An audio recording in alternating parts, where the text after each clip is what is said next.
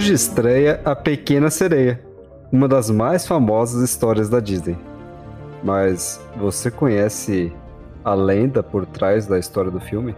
As sereias são criaturas míticas que aparecem em lendas e histórias em todo o mundo. E elas são geralmente retratadas como mulheres com caudas de peixe capazes de viver tanto na água quanto na terra. Frequentemente, elas são associadas com a beleza e a sedução. E muitas lendas contam histórias de marinheiros que são atraídos pelo seu canto sedutor. Esse que os leva à morte. E você, ouvinte? Cairia no canto da sereia? Então apague as luzes, coloque os fones de ouvido e cubram bem sua cauda, pois está começando mais um episódio de Arraste-me para o podcast.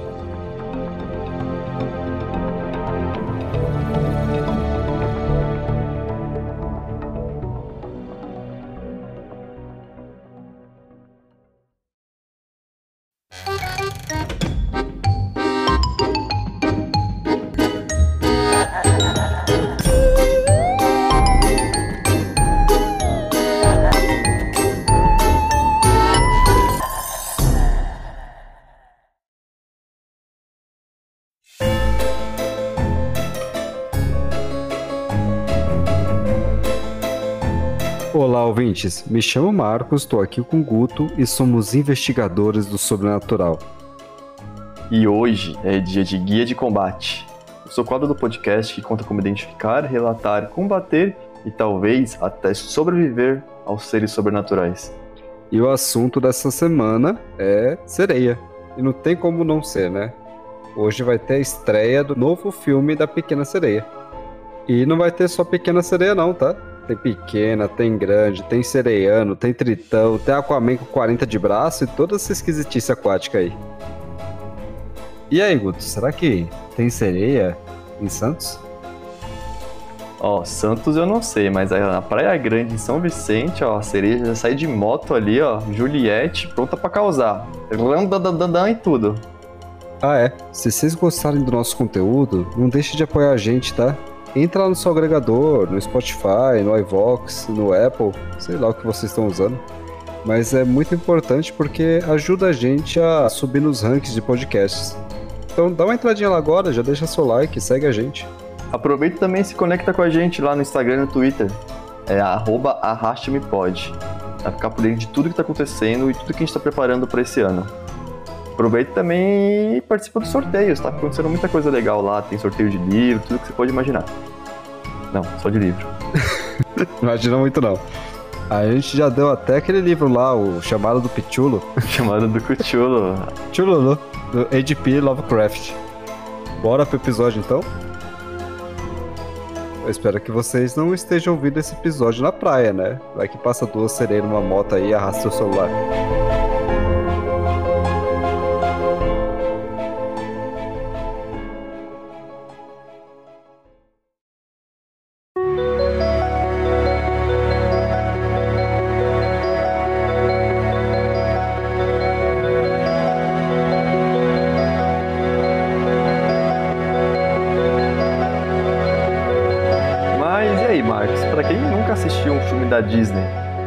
Sereia?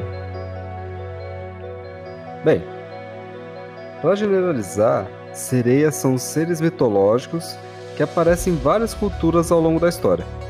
Elas são frequentemente descritas como seres metade humano, metade peixes, com belas vozes que atraem os marinheiros para as profundezas do mar. Na mitologia grega, de mais de 3 mil anos atrás, as sereias eram seres perigosos e sedutores que viviam em uma ilha no mar Mediterrâneo.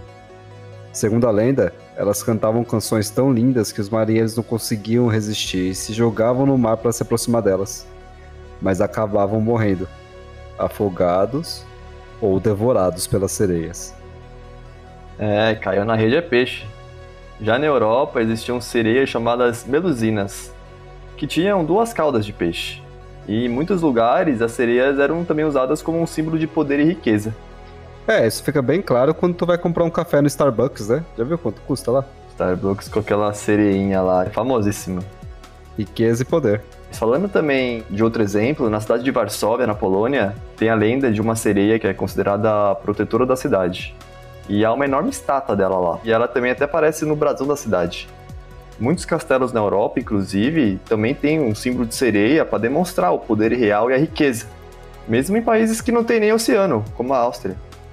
Será que tem Starbucks em Varsóvia? É muita sereia, Isso né? é meio confuso, né? E tem relato de sereia em toda parte do globo. Nas lendas da cultura celta e nórdica, elas são conhecidas como Mirrors ou Selkies. Na Irlanda tem as Mirrors. Elas referem-se especificamente às fêmeas da espécie. Imagina, 6 horas da manhã lá na Irlanda do Norte, as Mirrors tudo Nicolas Cagezinha. Os tritões, a parte masculina, raramente são vistos. Eles sempre são descritos como excepcionalmente feios e cheios de escamas, mais peixe do que homem, né? Com características de porco até e dentes longos e pontiagudos. Só pra falar que o bichinho era feio mesmo, tadinho. Oh, coitado.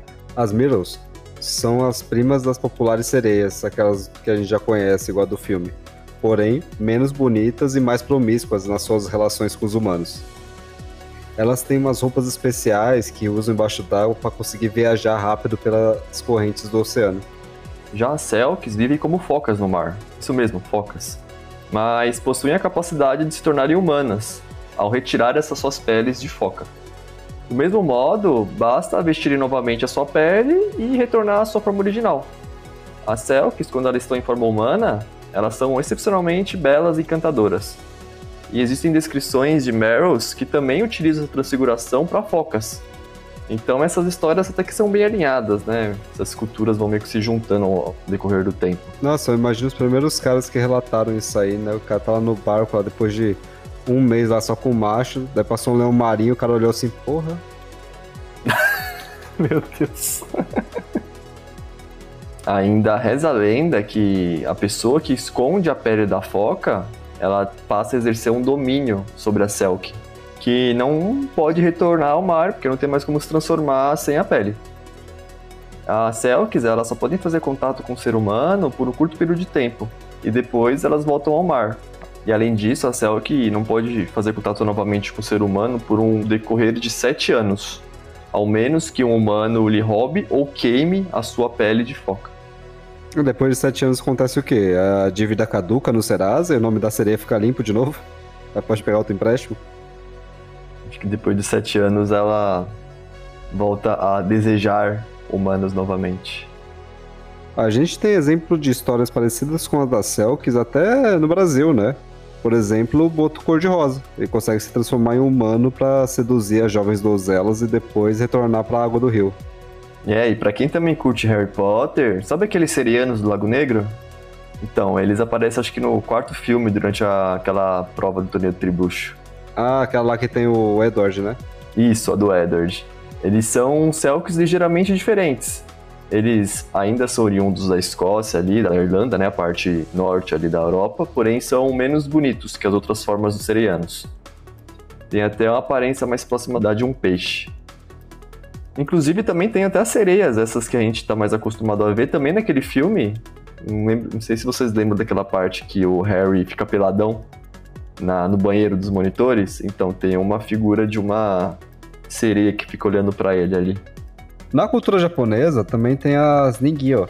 Elas são diferentes daquelas sereias gregas. Elas são mais monstruosas, assim, com o rosto e o torso variando entre humano e peixe. Essas sereias japonesas, elas possuem dedos longos, garras afiadas e escamas douradas brilhantes pelo corpo. Elas podem variar de tamanho, desde o tamanho de uma criança até o tamanho de um adulto. Essa coisa de dedos compridos, garras afiadas, é bem coisa de yokai, né? Essas coisas japonesas. As suas cabeças foram por vezes descritas como toda deformada, cheia de chifre e dente pra fora. Aí, ó, coisa de Oni. E outras versões, as sereias são descritas mais como uma forma que lembra a versão mais ocidental, né? Como belas mulheres, só que mais sinistras e meio demoníacas. É, no geral, essas sereias japonesas são criaturas horríveis, sendo considerada como um pesadelo surreal, ao invés de uma mulher sedutora que o cara se perde apaixonadamente. Porém, acredita que a carne de uma sereia dessas pode conceder a imortalidade. e as suas lágrimas se transformam em pérolas, e quem consumi-las vai ter juventude eterna. É, será que tem esse tipo de sereia lá no, na floresta de Ogikahara? Fica aí o questionamento aí. Se tiver um mar dentro da floresta, talvez, né? Ah, tá. É, faz sentido. A não ser que elas nadem no Rio Quente, tem lá no, no Monte Fuji. Pode ser, né? Os russos também têm as suas próprias lendas envolvendo sereias, chamadas de russalcas. E como tudo na Rússia, também é algo bem bizarro. E qual que é a particularidade dessas aí? Essa, essa sereia nada em vodka, é? Vodka e gelo? É, e volta no Putin. Não, elas são consideradas espíritos benevolentes, que trazem fertilidade e uma boa colheita. Porém, lá no século XIX, as russalcas passaram a ser interpretadas como espíritos violentos, de um dia para outro, assim, de mulheres que morreram afogadas. Nessa versão ainda, elas atraíram outras pessoas para se afogarem, como uma espécie de vingança mesmo. Nossa, afogadoras. É, de um dia pro outro aí saíram de boazinha pra assassinas. O que será que aconteceu, né? É, eu acho que, é que acabou o comunismo lá, né? Ah, pode ser. Já que no Brasil, acho que a sereia mais famosa do nosso folclore que todo mundo conhece é a Yara, né? Segundo a lenda indígena, Yara foi jogada no encontro entre o Rio Negro e Solimões. Os peixes trouxeram ela à superfície e sobre a luz da lua cheia ela se transformou em uma sereia. E ficou assim desde então. De acordo com essa lenda indígena, Yara era extremamente bela e usava sua voz para atrair os homens que passassem por suas águas. Só que quem se rendesse a esses encantos dela era levado para sua residência, né? Lá no fundo do rio. E por lá ficava, né? Nunca mais era visto. Fala pra você que é só no Brasil que existe uma sereia de água doce, viu? Fala dela. O que, que eu sou aqui, Marcos? Aqui eu sou Tinhara. Esse que é Tim Maia. No idioma tupi, Yara significa Senhora das Águas. E diz a lenda que ela era filha de um pajé. Porém, historiadores defendem que essa aí é mais uma importação da mitologia europeia, né? Adaptaram para a realidade do Brasil.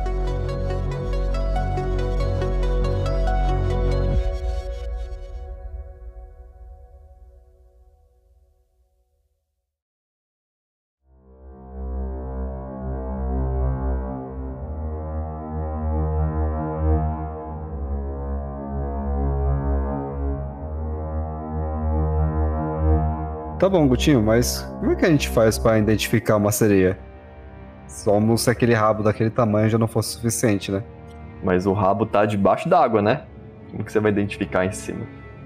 Olha, as sereias elas são conhecidas por essa sua aparência metade humana, metade peixe, que a gente já falou. E também essas habilidades sobrenaturais que ela tem.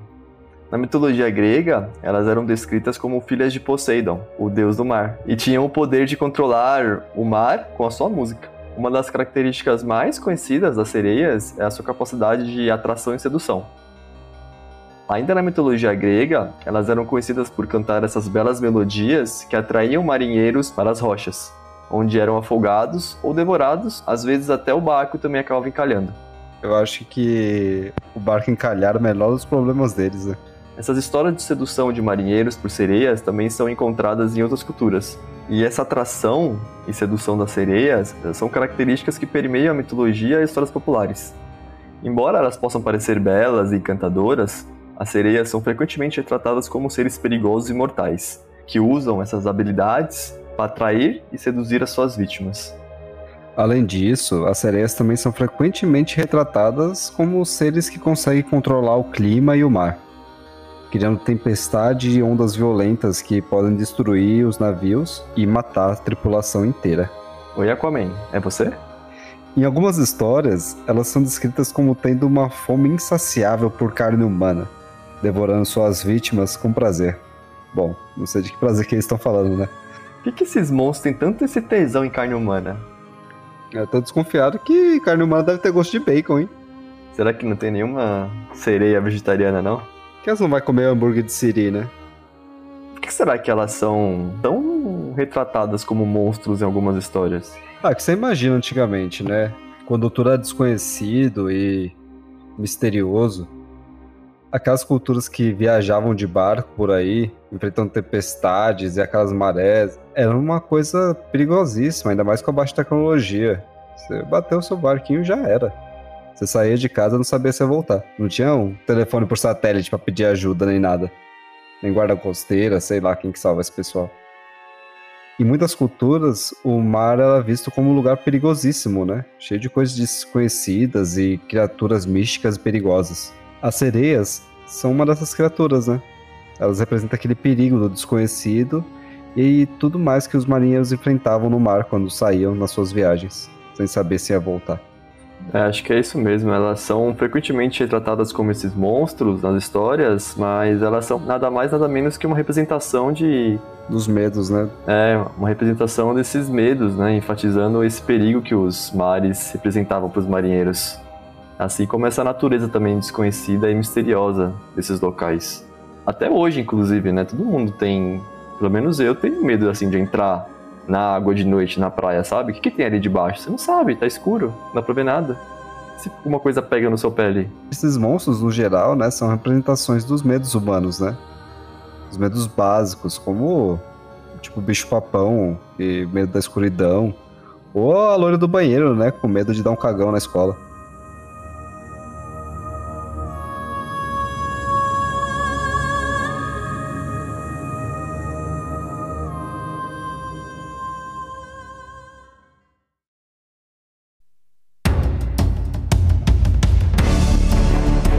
Mas e aí?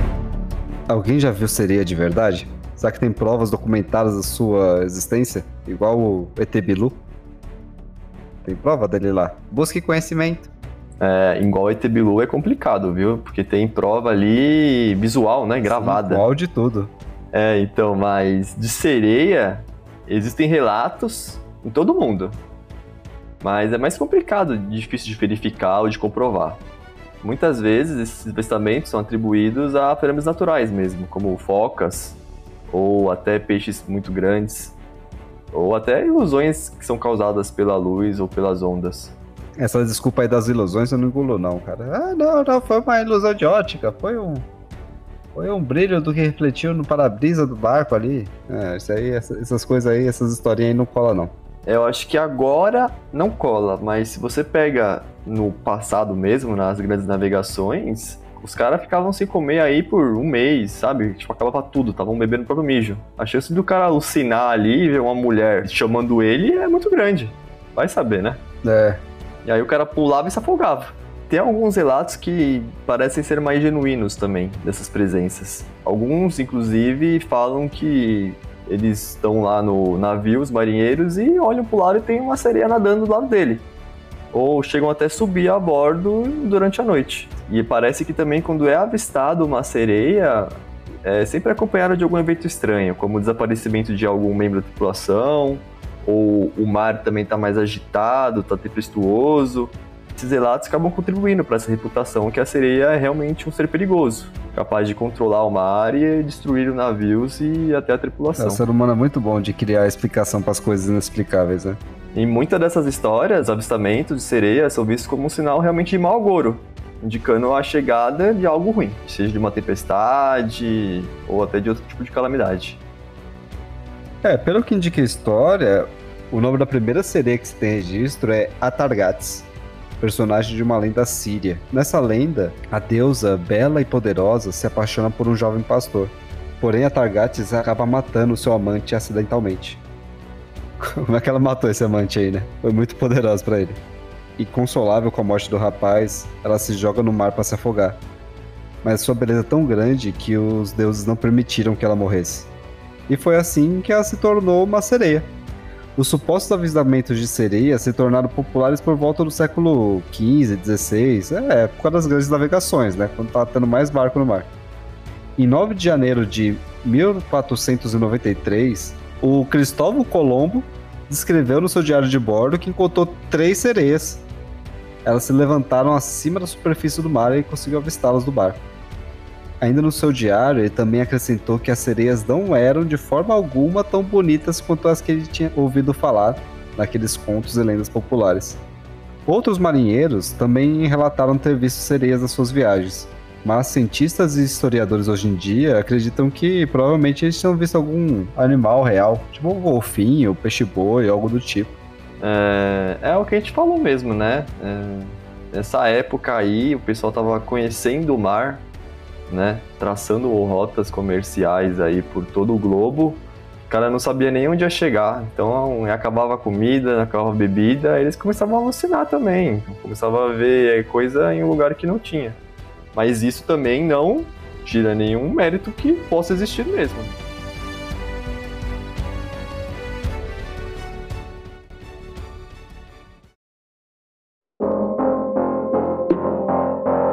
Beleza, Marcos. Mas se você tiver no seu iate ali, que eu sei que você tem, dando um rolê no meio do mar e avistar uma sereia, como que você vai se defender dela? Bom, não tem medidas assim comprovadamente eficazes para se defender de uma sereia, né? Mas até aí eu também não tenho um iate comprovadamente, né? Então. Ó, Receita Federal, eu não tenho iate mesmo, não, tá? Pode ficar tranquilo. Mas falando hipoteticamente, se a gente considerar as histórias e lendas que retratam as sereias como perigosas e seres malignos, a gente pode pensar em algumas estratégias de defesa, né? Algumas lendas sugerem que a única maneira de se proteger de uma sereia é evitando olhar diretamente nos seus olhos, olhos que têm poder de hipnotizar e seduzir suas vítimas.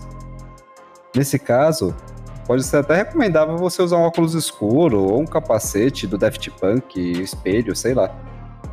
Alguma coisa que cubra seus olhos também, tá valendo. É, é meio difícil tirar os olhos também, né? Uma gostosa lá, seminua no meio do mar, cantando. Fica complicado não olhar, né? É, tá, mas se for o caso, outras lentes também sugerem que som altos e agudos, como uma buzina ou sei lá, um instrumento musical, consegue afastar as sereias, já que elas seriam sensíveis ao som. Além disso, a lenda de Odisseu, aquele lá dos argonautas, sugere que o cano da sereia pode ser bloqueado, tampando os ouvidos. Ou você pode amarrar seus marinheiros no mastro do navio, né, para tentar resistir ao chamado sedutor. É, de qualquer forma, arrancar a cabeça dela também funciona, tá? É, deve funcionar. No entanto, é importante lembrar que essas estratégias são baseadas em lendas e mitos, tá? E não devem ser consideradas como medidas de segurança no mar. As medidas reais de segurança devem ser usar colete, aprender a nadar e respeitar as correntes e os perigos do oceano. E não nadar mamado também. É uma boa dica.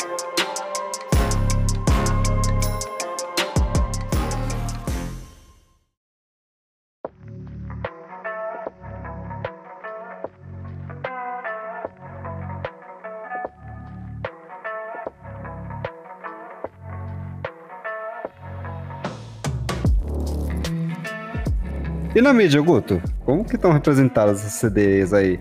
Tem alguma sedutora do mar nas telonas? É, as sereias são frequentemente retratadas em vários formatos. Piratas do Caribe, por exemplo, quem procurasse a fonte da juventude teria que capturar uma sereia e colher uma lágrima dela. Tem até uma cena muito legal com as sereias lá, que elas atacam a embarcação.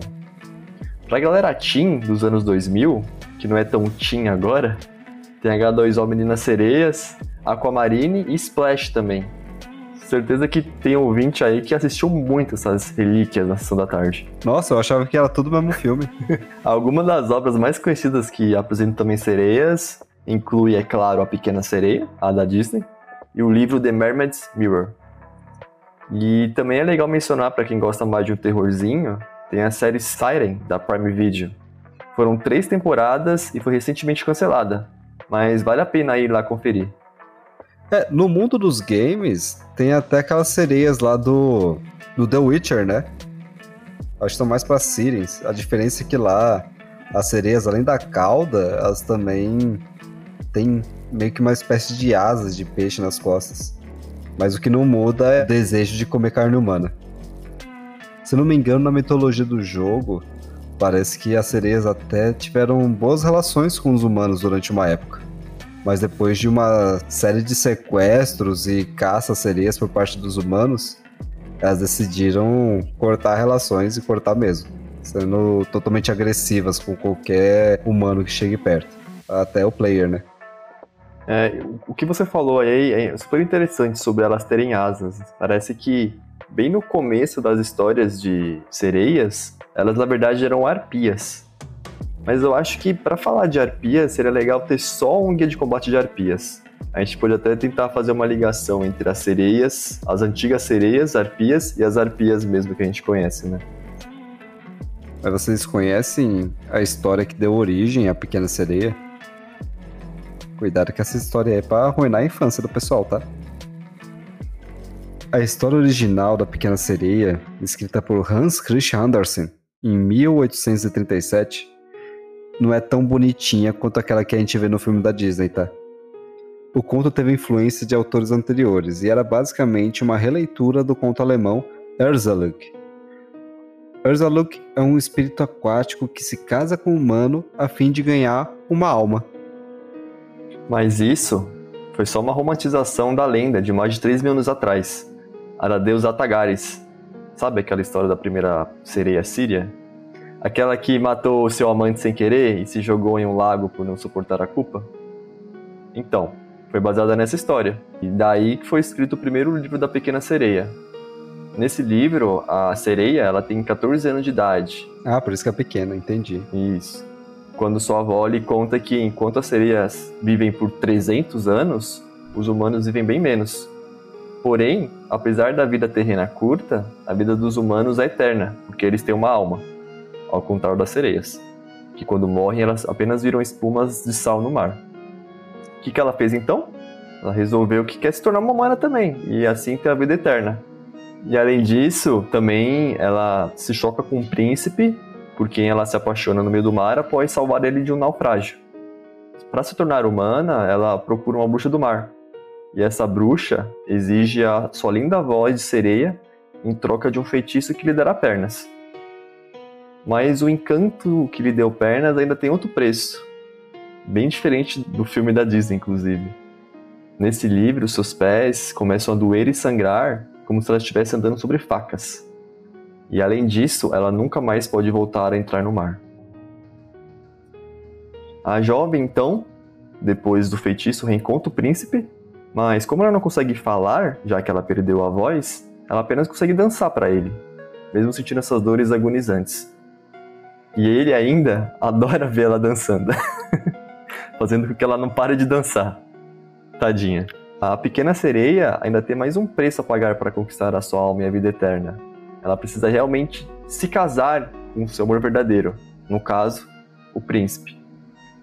Mas, um porém, caso ele se case com outra mulher, na madrugada da noite de núpcias dele, ela morrerá e se transformará em espuma. Gente, uma conta tá miúda desse contrato aí. Essa sereia tinha que arrumar um advogado, chamar o Celso Russomano, sei lá. Né, ela tá vendendo a alma pro capeta aqui, literalmente, velho. Então, mano, cada hora tem um porém, ah, porém, porém, bruxa sacana do caramba. Esqueceu de ler as letrinhas pequenininhas, né, do contrato. E sabe o que é o pior de tudo? O príncipe, ele tava prometido já à princesa do outro reino. E ele ainda acreditou que essa princesa que tinha salvado ele lá do mar. Então ele deixa a pequena sereia dançando lá e se volta e casa com a princesa.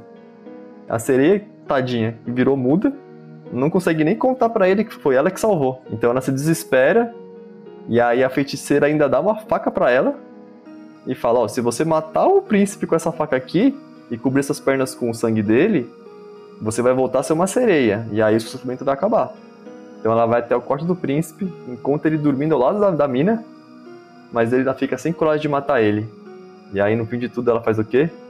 Se joga no mar e vira espuma, igual a Tagartes. Olha que tragédia. E aí no finalzinho, de vez de ela desaparecer como, como espuma, ela sente o calor do sol, pois ela realmente tinha virado um espírito. E aí os outros espíritos acabam contando para ela que ela foi abençoada por esse esforço e dedicação em ter uma alma mas ainda terá que fazer 300 anos de boas ações para os humanos antes de ganhar realmente essa alma definitiva. Nossa, colocou a minha experiência ainda, de 300 anos. É igual o CNH, né? Essa aqui, ó, é sua, sua alma provisória, mas se você tomar uma multa aí em 300 anos, já era, perdeu. Ainda tem que fazer reciclagem. Mas também não ia caber todo esse sofrimento em uma hora e meia de filme, né? A Disney teve que dar uma enxugada mesmo. Inclusive, Hoje estreia o filme novo da Pequena Sereia, tá? Quero ver vocês assistir o filme com os mesmos olhos depois de ouvir essa versão original. da menina com o pé sangrando. Ele vai dar uma esfaquear o cara dormindo. É, né? Tem que aumentar a classificação pra mais 18. É tipo ursinho Poo, né?